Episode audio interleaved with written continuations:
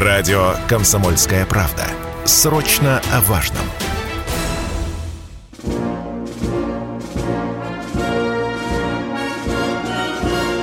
Военное ревю. Полковника Виктора Баранца.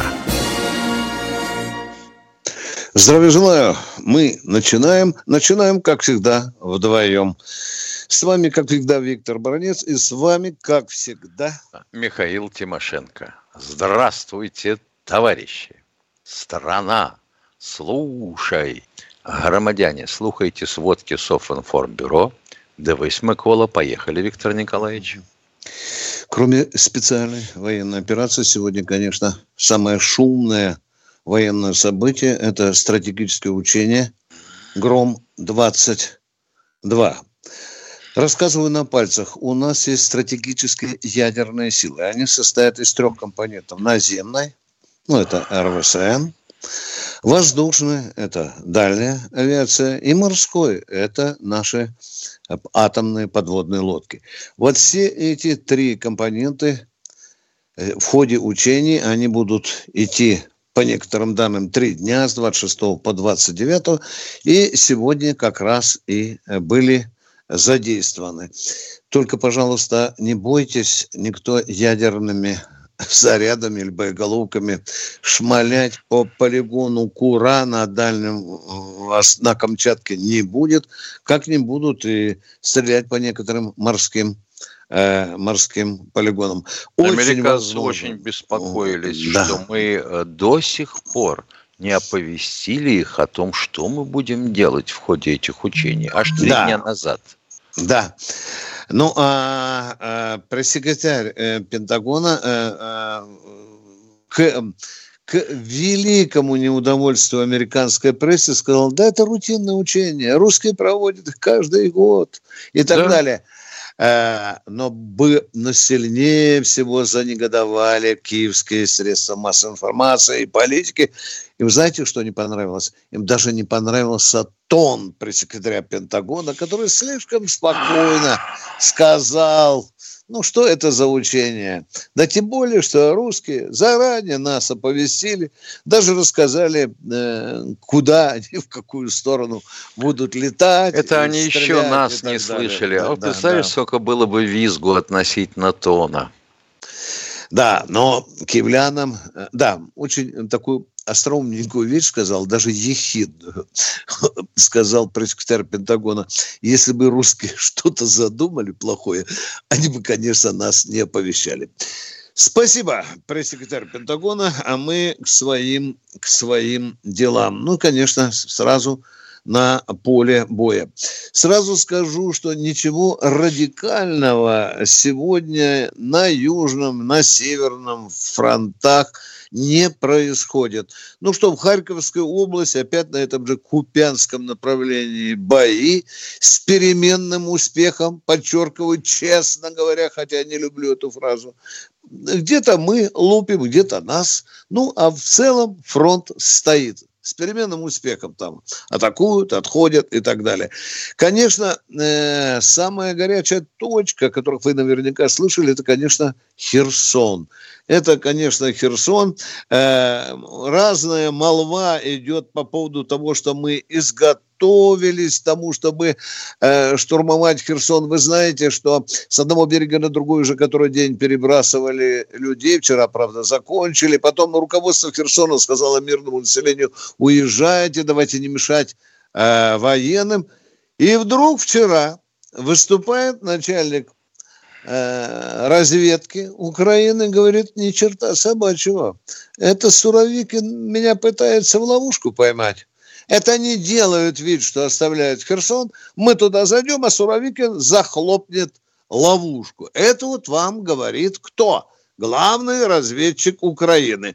А теперь я хочу вам процитировать, ну, не по моим секретным каналам получим, по открытым каналам, что сказал Украин министр обороны Резников. Читаю, очень любопытно, послушайте, про ситуацию в Херсоне. Не совсем верю в то, что россияне будут иметь возможность вести уличные бои Точка. Потому что для них это не оптимальный вариант. Точка. Мы контролируем все мосты на реке Днепр, используя Хаммерс и другую артиллерию. И для них рискованно оставаться в Херсоне, потому что они потом не смогут сбежать как это сделали в Изюме. Ну, сравнил. Сравнил дяденька коммерсант и продавец некогда билетов на концерты Изюм с Херсоном. И, может быть, еще Северский Донец сравнил с Днепром. Но, тем не менее, вы видите, в Киеве разные взгляды, и оба очень хитрые. Мы это учитываем, и генерал армии Суровикин, я абсолютно уверен, тоже. Ну что, над Запорожьем по-прежнему нависает угроза. Но я эту фразу уже, наверное, месяц произношу. Вот угроза, угроза.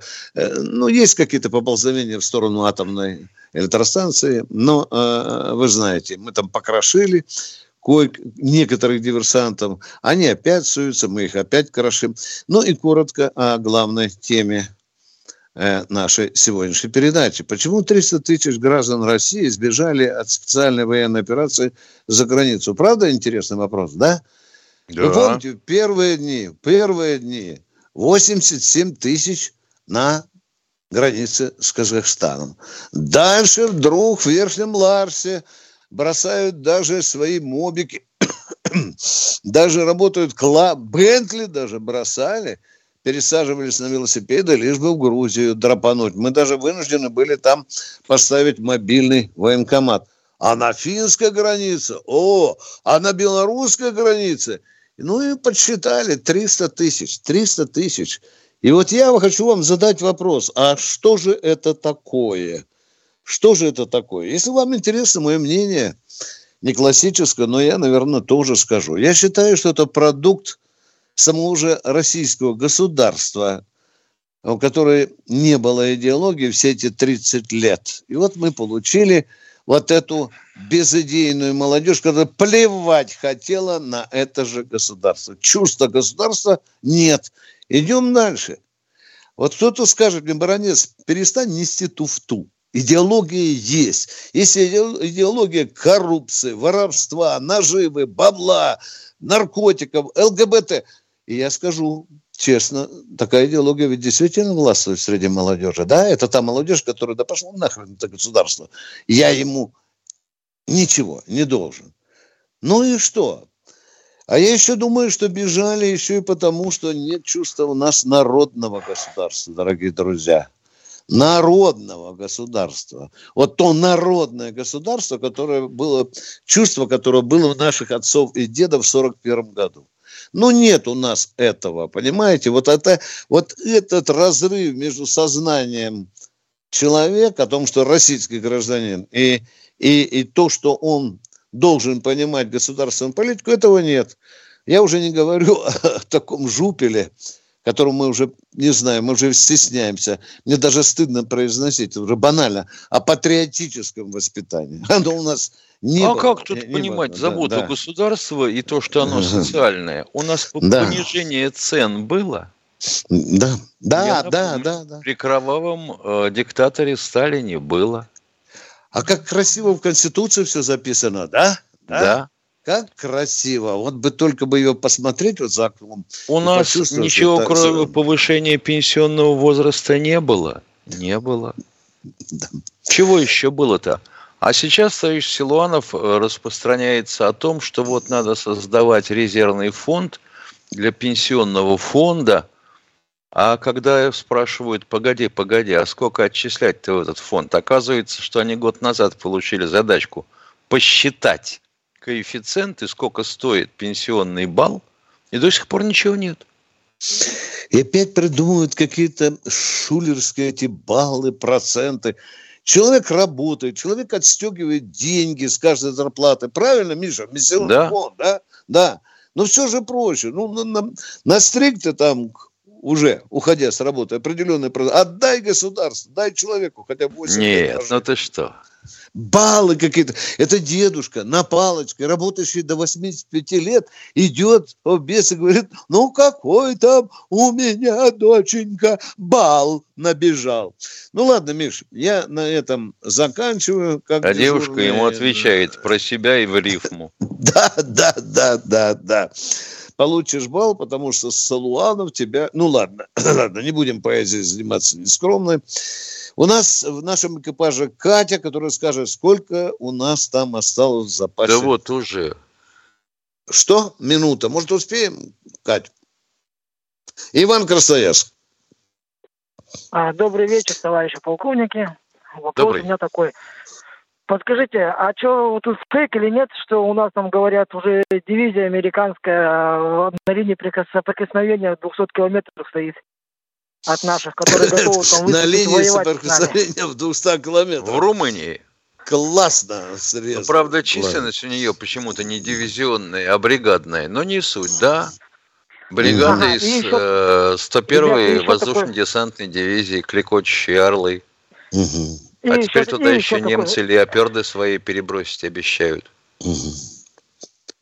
Ну, у нас же врагов Уходим нет. на перерыв. Да, Уходим да. на перерыв. перерыв. Мы сделали совершенно новую версию мобильного приложения «Радио Комсомольская правда». Современный интерфейс и обширный набор полезных функций. Возможность слушать нас в дороге, как на iOS, так и на Android. В режиме онлайн и подкасты. «Комсомольская правда» всегда рядом.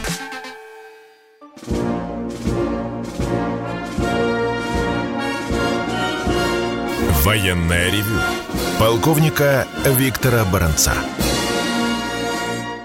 Военное ревю «Комсомольской правды». С вами Баранец и Тимошенко. В нашем экипаже Катенька. И у нас в эфире, по-моему, кто-то за... Иван, Иван здравствуйте. Да, да, да. Да, я еще маленечко вопросов у меня, ребята, извините, пожалуйста. А вопрос у меня такой. Смотрите, мне 40 лет, в армии не служил. Завтра собираюсь идти в военкомат подавать заявление на добровольца. Как вы думаете, возьмут меня? А что вы умеете? Ну, вообще, ну, тебя... как бы я э, больше 10 лет я работаю охранником что разряда с разрешением ношения оружия каждый год стреляет, да и так иногда езжу в тир постреливаю. Ну, так. Ну, этим не напугаешь посмотрим. никого. Может, у вас есть права на управление подъемным краном, автокраном, бульдозером, да хоть паровым катком, водительское ну, удостоверение. Что у вас есть?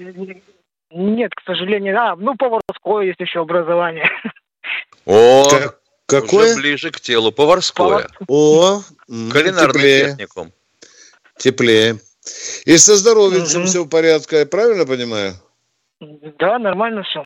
Да. Все, заканчиваем разговор. Завтра а. идете в военкомат и звоните нам о результатах вашей беседы. Хорошо? Договорились? Да, а хорошо. То некоторые, да, хорошо. А то некоторые умники говорят, что да у нас 5 миллионов силовиков. И где да, эти 5 это... миллионов? Все эти да, это вообще отработанный материал, Понятно. я вам скажу. Спасибо да. большое. Да, обязательно нам позвоните завтра. Обязательно. Когда побеседуете в военкомате, что вам там скажут? Ну, прямо душа чешется узнать. Кто в эфире у нас, Катя? Здравствуйте, Леонид из Нижнего Новгорода. Здравствуйте. Здравствуйте. Виктор Николаевич, у меня лично к вам вопрос. Э, я человек пожилой, э, мне хочется подписаться на ваш, э, как он называется, канал. Как это можно сделать пошагово, если можно? Это Алло. какой канал? Военное ревю?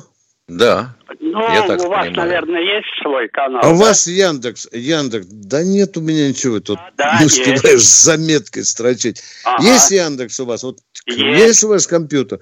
В Яндексе набираете YouTube, э, там выскакивает военное ревю полковника Баранца, нажимаете на него и смотрите хоть каждый день, и все наши были. И там есть планочка «Подписаться». Да. Можно да. нажать, и будет выскакивать еще чаще. Да. Вот это мне и надо подписаться, да. а как... Да. Я, я почему, Спасибо. ну как-то как-нибудь вот переписаться или переписать, задать вопрос. На, Задавайте вопрос. Ага. И второй вопрос, Виктор Николаевич. Вот, конечно, извините, но какая сволочь упорно пробивает через все каналы, это уже ненавистное слово «господин» и «господа». Ну, прямо невозможно. Потеряли столько людей во Вторую войну, сломали хребет этому э, расе господ, и опять понесло. Да что это такое? А чего удивительного? Этот, вопрос, этот, этот термин используют те, кто считает себя господами. Тогда, тогда, извините, вот я смотрел, э, так сказать, подписание документов о присоединении этих э, э, ну, площадей к нам, к России. И там, когда перед тем, как прийти Путину во всеслышание, дамы и господа, президент и так далее. Ну что это да, такое? Да, да, Уважаемый Просить мой собеседник, дорогой, руки, кто э, из них я, господин? Я, а, я опять, опять и опять не могу не вспомнить одно закрытое совещание в Министерстве обороны, где выступал генерал армии Гореев. Он очень сильно нас рассмешил.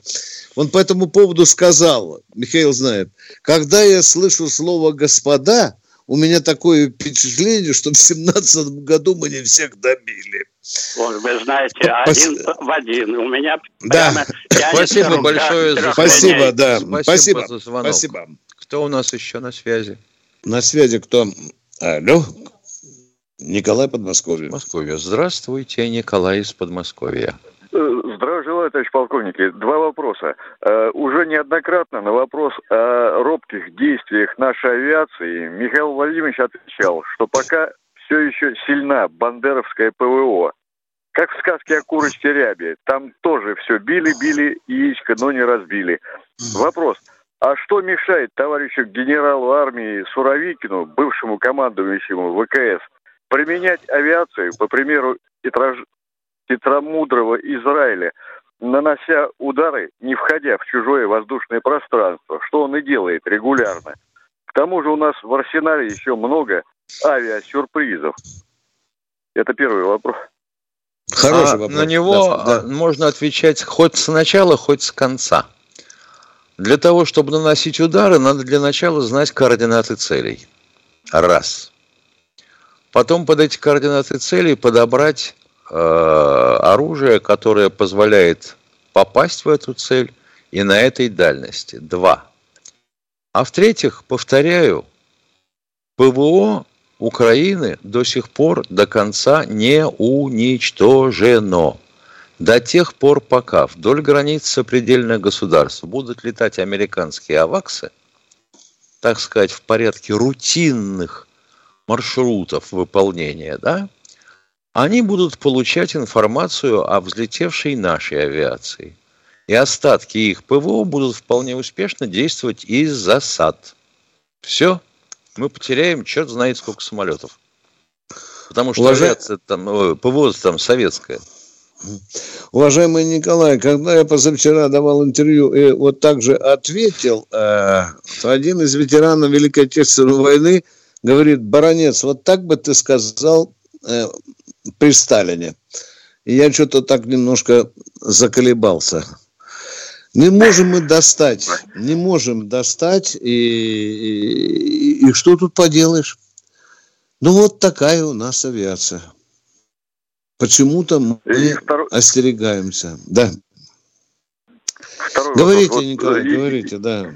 Да идет священная война с укрофашистами и Западом. Ну, сражаются и гибнут наши люди, и кое-где введено военное положение. А в столице и многих городах бурлит разнузданная, развеселая ночная жизнь. Недавно многие с одобрением отнеслись к запрету мэра Собянина, вызывающий наглого автопробега элитных иномарок всяческих поймальчиков по Москве. Но у людей есть вопрос, а почему бы властям не запретить все эти ночные шабаши и не вести в Москве и других городах комендантский час, как осенью 41 -го года? Странность этой странной войны. Одни погибают, другие веселятся. Спасибо. А что странного? Значит, надо вводить военное положение. Иначе каким это способом к нам может вверзиться комендантский час? Хорошо, хоть парад пидорасов в центре столицы не организовали, не додумались еще. Но вы правы, Николай. Война еще не постучалась в московской двери. Она еще там стучится в Белгородские, да, в Курские, да. И чем мы раньше помнимся, тем лучше. Тем, может быть, жертв будет меньше. Кто у нас в эфире? Эту тему мы еще говорим. Здравствуйте, Игорь из Нижнего Новгорода. Здравствуйте. У меня вот э, два вопроса. Первый вопрос. Э, значит, вот по, ну, примерно по, по тем же темам, что вам говорили выше, ну, по конкретно по вот Херсонскому направлению. Вот тут э, несколько противоречивых информаций. Значит, одни говорят, что, ну, там, с украинских кинцочников, из каких-то наших, что вот уже так сказать, будем, такие слова, держаться до конца, там, Херсон, город-крепость, не то, что это наступательный плацдарм, а именно вот что-то оборонительное, что мы из последних сил держимся. Причем э, рассказывается несколько, так сказать, версий, что мы сможем там продержаться, если не будет этого грязной бомбы, не будет прорыва дамб, белые орлы не начнут атаковать нас. Короче, по-всякому говорят. Есть 1200 вариантов. Правильно. Да. А вопрос у вас какой?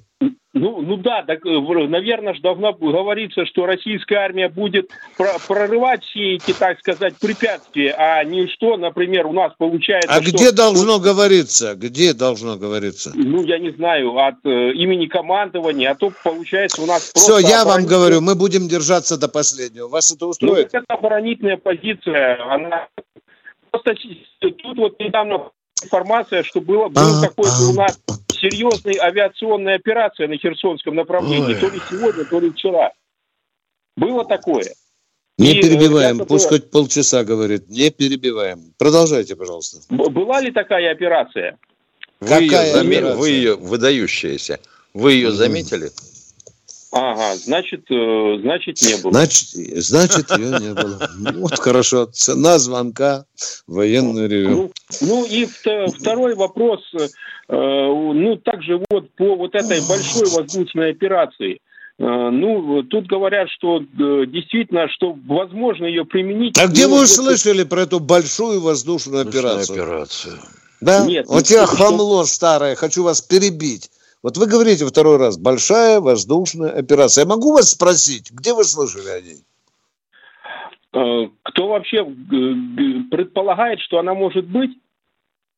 Нет, ну, где вы э, слышали сам термин «большая воздушная операция» на Украине? Воздушная операция. Ну, Сиваков говорит, на телевидении приходит, а такой термин употребляет. А, это да, теперь я уже, теперь понимаю, да. Да, мелькало это у него, у Константина. Оставайтесь в эфире, мы уйдем на перерыв. Ну, как человек да? закончит чего-нибудь типа Академии Генштаба, так надо оттопырить. Военная ревю. Полковника Виктора Баранца. Михаил Тимошенко отвечает вместе со мной на ваши вопросы. А у нас, кажется, в эфире кто-то остался. Миша, да, тебе да. не кажется? Я... Игорь, Игорь, Игорь остался. Да. да. Вот э, тут э, в статье писали, что можно эту операцию провести. Например, сначала нанести удары там дронами, ракетами, а потом уже самолеты-разведчики выявят ТПВО и уже бомбардировщики нанесут удар. Например, там на Одесско-Херсонском направлении. Потому что если сейчас не нанести удар, НАТО займет эти территории, да и все. И Россия ничего сделать не может, не сможет. Или они пойдут на все, даже АЭС могут взорвать, чтобы остановить Россию. Так будут что-то делать или будет ну, Россия ждать как бы удобного случая или течения обстоятельств? Все будет зависеть от складывающейся обстановки. Вот и все, что я могу вам сказать точно. Если у меня будет возможность задать этот вопрос Суровикину, я обязательно его задам от вашего имени, уважаемый радиослушатель. У меня Куда пока... Спрятал авиацию? Да. Да, хотя... Надеюсь, все? Да. Тогда да. у меня есть ответ, который мы задолжали господину Никто. Он спрашивал, какова судьба самолетов Ту-330 и Ил-276. Ту-330 забодали в конце 90-х. Совсем. Денег жалко было на эту разработку, и Туполему не дали довести до конца. А с 276-м чистый бардак, потому что туда и индусов приглашали, и вроде как договорились, потом индусы откололись, потом снова хотели, потом деньги пополам опять не получилось, а теперь вроде как все получается, но с двигателем хреново. ПС-90А увеличивает массу самолета очень сильно, а вот новых ПД под это дело пока нет. Угу. Вот как-то так, извините, короткий доклад. Да, а меня уже который день достает некто Сергей и на блоге, и в личную почту пишет, и на редакционную. Виктор Николаевич, если на поле боя САУ коалиция СВ, и если ее там нет, так почему? Нет, Сергей, она там есть, но в очень малых количествах, потому что э, коалицию СВ должны были в сентябре только довести до ума и где-то в начале октября принять на вооружение, но, но решили выполнить план досрочно, и коалиция повторяю, в небольших количествах она все-таки есть на поле боя. Но вы спрашиваете меня, что это за машина? База Т-90, калибр 152. Уникальнейшая машина, ну хотя бы потому, вдумайтесь, только 16 выстрелов в минуту. Да, вы меня спрашивали, почему коалиция э, называется. У наших конструкторов так разыгрался аппетит, что они хотели, и фантазия, что они хотели на коалицию поставить сразу два ствола. Представляете, чтобы это было, было такое, за да. машину. Но потом посмотрели, не очень-то э, хорошо получается. Там есть некоторые, э, скажем так, э, технические сложности. Что еще? Машина связана с беспилотниками. Да, эту машину уже сами украинцы назвали русской кувалдой. Ну, что я могу еще сказать? Что еще? Да, и дальность стрельбы, конечно, очень внушительная, дорогой Сергей, 70-80 километров. километров. Да, все, что могу сказать. Продолжаем военное ревью. Э, Андрей Здравствуйте, Андрей Красноярска. А, добрый день, товарищи полковники. У меня Добрый. два вопроса. Вопрос первый. Э, военно-промышленный комплекс наш э, не подведет нас в сложную минуту? Приемничек заглушите, пожалуйста, а то мы вас плохо слышим. Не подведет ли нас в трудную минуту военно-промышленный комплекс? Ну, как сказать, вот удивительно, когда у нас вроде как было так все плохо с беспилотниками, и вдруг Ростех говорит, да мы готовы, беспилотники, купы ланцет, лишь бы только заказ был. А заказа вроде как нет, да? Очень интересно. А что вы тогда об этом широковещательно делаете заявление, а не обращаетесь с этим в Минобороны? Они же заказчики-то. Но я не хочу сказать, что все, что осталось от нашего военно-промышленного комплекса сегодня в три смены работает. Да, да, старается... Но Дмитрий Анатольевич же сказал, что мы выпускаем технику в кра... Э, кратно увеличенном объеме. Хорошо бы, чтобы это соответствовало действительности. И второй вопрос, уважаемый. А, второй вопрос. Эм, э, американские войска в Румынии угрожают нашим войскам в Приднестровье или нет? Потенциально Пока нет. Пока нет. Пока никаких поползновений не было. Угу. Но в случае реальной военной угрозы, конечно, это будет очень серьезный фактор, который нам придется учитывать. У нас же там группа войск стоит оперативная группа. Из батальона. Да. да. Ну, 1100 человек вроде бы. Да. да. А взорвать ну, все склады в колбасной. Да, тогда в дырку из колбасной Австралии будет видно, правильно? Если рванет, да. Кто у нас в эфире еще? Сергей Здравствуйте, Сергей из Омска. Здравия желаю, товарищи офицеры. У меня вопрос по сегодняшней теме по поводу вот этих вот тараканов, крыс, которые разбежались в разные стороны, когда жареным запахло. Э, я так считаю, что это такая пятая колонна, она должна быть на карандаше, я думаю. Кто-то их будет учитывать, когда они вернутся, опять тут начнут мутить, работать, э, деньги в России получать. Э, такие списки будут составляться, нет? Говорили, что нет поскольку надо с каждым разбираться тогда отдельно. У нас же вот юризм пока на первом месте. Ну, вы понимаете, что это предатели, просто тупо предатели А вы нас об этом России. спрашиваете? Вы нас? Да, да, да. мы, понимаем, понимаем. Да. Мы понимаем.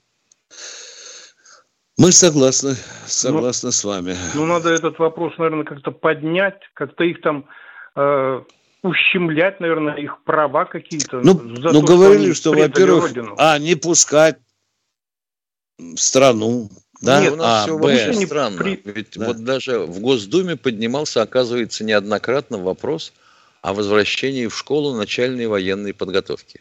Хрен. Всегда находились люди, которые это саботировали. А вы думаете, сейчас не найдется? Да что вы, они нечаянно просто перепугались, а другие на лечение хотели. Да, гражданство мы, мы предлагали решать мы настоящие россияне, мы ни на секунду не сомневаемся, что мы победим.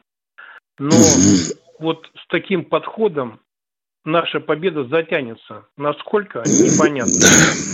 Потому что у, у вас за спиной стоит человек, который может ставить вам нож в спину. Да, я говорю, да если дойдет до войны. Да. Спасибо. Очень важная государственная постановка вопроса, уважаемые. А вот что делать, будем думать. И мы с вами тоже. Кто у нас в эфире? Здравствуйте, Абдул из Махачкалы. Здравствуйте. Здравствуйте. Наполеона, спрос... Наполеона спросили высказать свое мнение о русской армии. Было он невысокого мнения. Но он добавил, что она сильна своей массовостью и э, бесстрашием и личным, личной храбростью. Главнокомандующий Путин и его министр Путин должны отвечать за, за то, что э, все эти качества там не видно. Это один вопрос. Ваше мнение интересует. Второй вопрос. Набибулина, Набибулина и этот, как его, министр финансов. Суланов. А? Силуанов, да. Силуанов, да. Да, Или грабили Силуанов. народ. Без конца покупали эту валюту, наши рубли пускали туда, э, все дорожало, вы еле-еле жили здесь, зарплата, пенсия на том же уровне. Говорили, это подушка безопасности. Она вдруг оказалась у Запада, у наших врагов. И сегодня, говорит, полностью используют э, против нас. Вот эта четверка, они должны отвечать за свои действия или нет? Ваши должны, личное. должны, все должны отвечать, все, да. Воры все ну, должны лежать вот, на нарах. Они на своих местах, э, слушайте, на своих местах. Да, вот. да. Приезжайте Лавров, в Москву, Лавров, давайте, Лавров. давайте будем кадровую политику проводить. А, а вот что касается хорошо, Наполеона, э, то вы случайно не слышали, как он отзывался плохо русской армии, а что с ним потом было, не помните? С кем? С Наполеоном. Ну, в 12 году русский народ стал. Там армии роли было ну, мало. Народ стал. О, это ж как плохо преподают русскую историю в Махачкале. Махачкале. Ё-моё. А откуда Там сюда оказ... взялся маршал Блюхер, который вовремя не подошел? Да. В общем, вы знаете, что случилось с Наполеоном, а то, что у нас есть такие министры, это тоже правда. Это тоже правда. И нам задают каждый день с Михаилом такие вопросы. Мы тоже не можем понять. Миша, 300 миллиардов долларов, да, у 300 нас? 300 миллиардов долларов. 300 да. миллиардов долларов у нас украли. Я только заикнулся в Соловьеве об этом мне сказали, замолчи, неграмотный, ты не разбираешься в сути вопроса. Я замолчал. Видишь, а народ не замолчал. Народ Нет. требует объяснений. Куда чтобы пропали? Соловьев ответил человеку из да. Махачкалы. Да, да. Уходим а у нас перерыв. Вы слушаете радио «Комсомольская правда». Здесь самая точная и оперативная информация о спецоперации на Украине. Репортажи наших журналистов из зоны боевых действий. Готовит Центральный военный округ, который сейчас выполняет задачу на одном из самых сложных участков Донбасса. Готовят боевые офицеры, которые с 24 февраля воюют, да, выполняют боевые задачи. И они все знают, что они готовят мотострелковые бригады именно под себя, под свои подразделения, под а, свои задачи. Никаких фейков, только проверенная информация.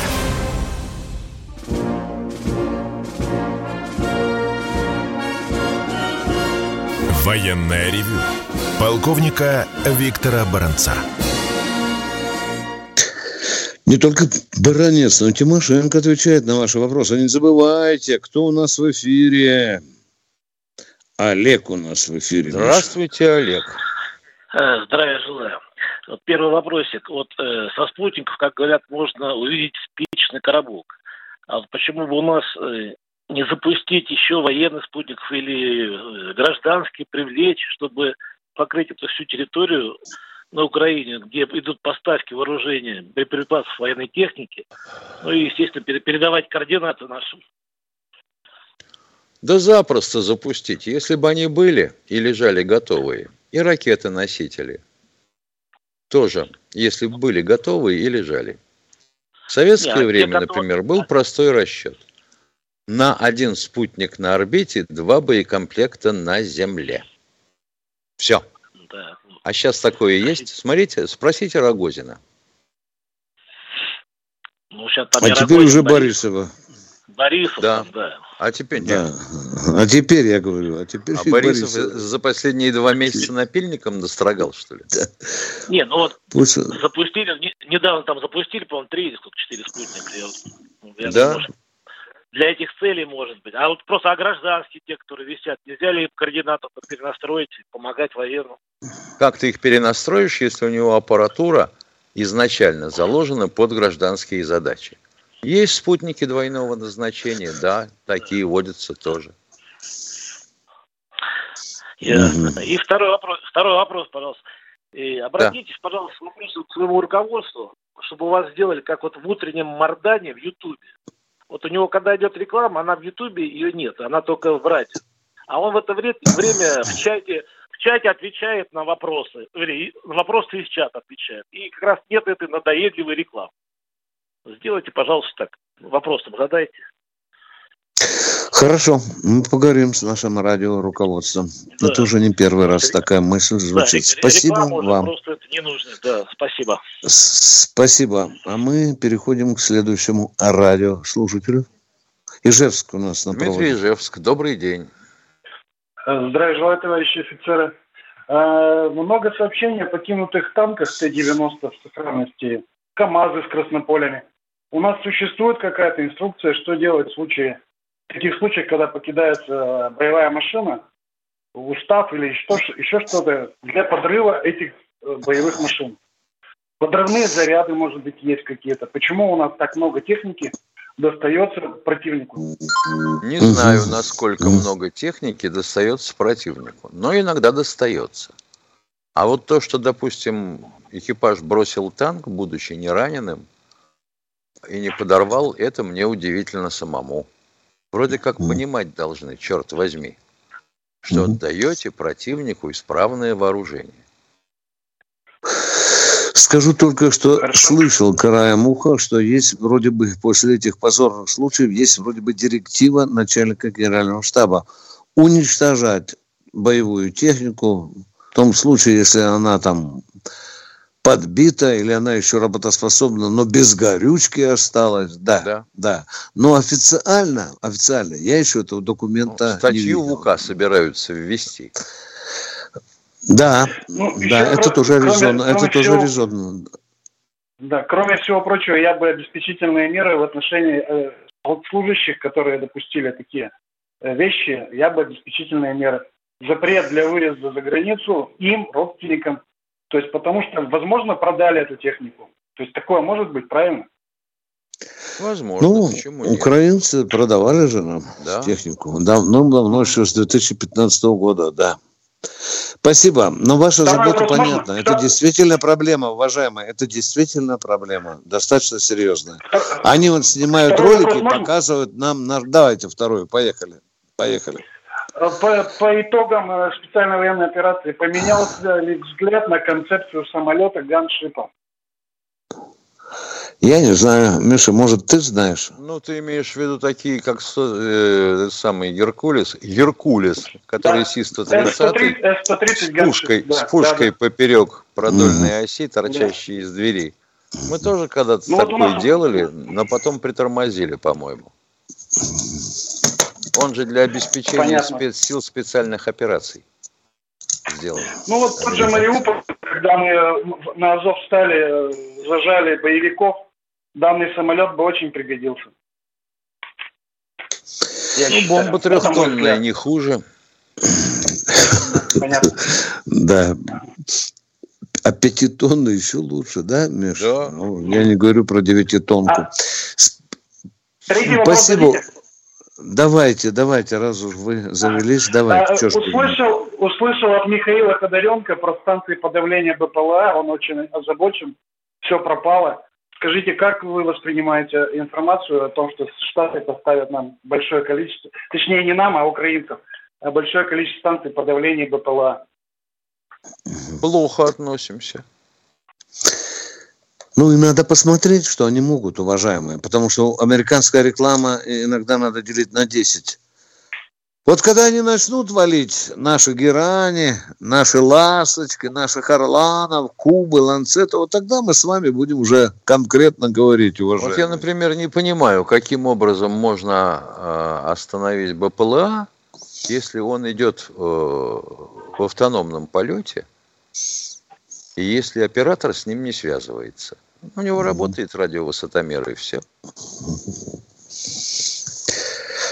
Да, спасибо, уважаемые, спасибо. давайте все-таки э, дождемся, посмотрим, что это за зверь, как он работает, поговорим с профессионалами в этой части, и тогда будем квалифицированно обсуждать этот Потому вопрос. Что иначе получается, что вопрос ни о чем, да, поскольку надо ага. давить спутниковый канал связи, который, в общем, позволяет корректировать инерциальную систему наведения, радиовысотомер и канал связи с оператором. Как минимум три. Ну, еще канал разведки, если ты что-то сфотографировал и пытаешься оператору передать. Это все разные частоты, разное кодирование. Не так все просто. Надо посмотреть, что они поставят. А я знаю один волшебный способ, как поломать эту американскую подачку разорвать уже на, на первом же километре, как только она залезет на Украину. Вот ну, о да. чем я думаю. Да.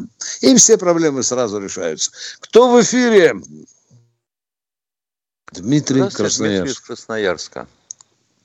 Алло, здравствуйте, товарищ полковник. Здрасте, здрасте. А у меня вопрос такой. Вот наши специалисты придумали так, что сделали, что их самолет летал и бомбил свои позиции в Авдеевке. Было такое же? Их самолет летал и бомбил свои ну, позиции. Чей их? Они сделали, наш, они наш специалистов самолет или украинский? Нет, нет, украин... Ну, было, то, было тоже. Но до сих пор никто толком ответить не мог. А может и хорошо, что не ответили. Мы ли запутали его своим рэбом, они ли ему снесли башку а вопрос, перед своими вопрос вот такой, мог, могут ли специалисты наши сделать так, что Хаймерсы бы или сами по себе лупили, или взрывались прямо в стволе. Чтобы а как это они сами по себе, чтобы лупили? Это они сами заряжаются, да, потом экипаж разбегается, нет, нет, нет. и они Вы, сами выстрел, лупят. а нет, я думаю выстрел, а им сигнал, чтобы обратно на точку возвращались. Хорошо. Забавно, слушайте. Ребятки, папа вас зовет домой. Да, был только один такой случай, когда украинцы Нептун э, запускали, он развернулся в точку запуска пошел. Это я помню. Дорогой мой, чтобы они взрывались, надо в Америке на военном заводе диверсантов запустить. Ну, какому-нибудь негру дать полмиллиона, чтобы он там взрыватели ставил. Ну, может быть, так оно а и их, будет. А их, а их нельзя как-то запрограммировать, чтобы они же как бы через компьютер все равно как-то что-то а делают. Как вы будете а как вы запрограммируете? Да. Сначала надо до него добраться, чтобы запрограммировать. Ну, ну, ну. Вот ну. Ну, мысли интересные у человека. Спасибо, спасибо. Пофантазируем и мы в следующий раз. А мы идем на посадку с Михаилом. Владимир Москва, Миша, у нас с тобой Владимир. Четыре минуты. Добрый вечер. Две, Добрый полтора. Вечер, Влад... Здравствуйте, Добрый Владимир. вечер. Виктор Николаевич, вам вопрос. Не вина, вот 30 человек, которые разбежали, не, как вы считаете, не вина этого военкомата, которые наделали белобилетиков, вы понимаете, по кому, по, по, помните? Так. Но бежали же не только белобилетники, уважаемый Владимир. Бежали же не только они. Но Хотя, безусловно... Большая часть. Так кажется, ну, небольшая. Уклонились. Нет, да? Но я думаю, что военком очень хорошо поработали здесь военкоматы, когда делали билеты там самое. Вот сейчас ну, они... это наша болезнь, я не отрицаю это. Я много раз и писал об этом. Я даже таксу разработал, комсомолкой публиковал. Сколько стоило получить э, в разных регионах э, России за белый билет? Задавайте, Владимир, э, Михаил Владимирович, вопрос. вопрос. Второй, второй да, вопрос. Да. Михаил Владимирович, да. да. давайте, давайте. Как вы считаете на сегодняшний день? Вот там, значит, четко передают, что такие-то группировки со стороны Украины э, ну, приближаются к, к Мариуполю. И там они находятся, вот сейчас там они устраивают опять этот как бы... А как они могут там... приблизиться к Мариуполю, когда он в глубине территории, теперь уже нашей? Извините, прощаемся до завтра. В это же время, в 16.00, Баранец и Тимошенко будут готовы ответить на ваши вопросы. До свидания. Всего вам доброго. Пока. Военная ревю. Полковника Виктора Баранца.